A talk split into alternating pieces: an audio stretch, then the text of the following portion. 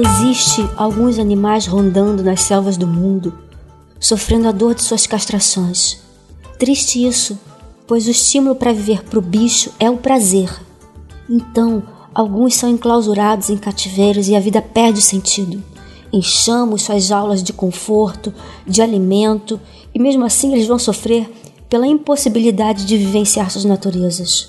Sorte dos animais de quatro patas vivem, não recebem censuras esdrúxulas, nenhum componente de uma matilha tem expressão para castrar prazeres ou criar regras. Há na selva uma espécie infeliz, tenta enxertar nos buracos dessas mutilações pedaços de outros bichos que rondam nas proximidades. Devoram ferozmente pedaços de espelhos vivos. Esses animais são pobres coitados, almas pretensamente desenvolvidas, algemadas a um corpo que grita para não ir para o céu. Esses tais animais saíram da mata densa e rondam nossas encruzilhadas.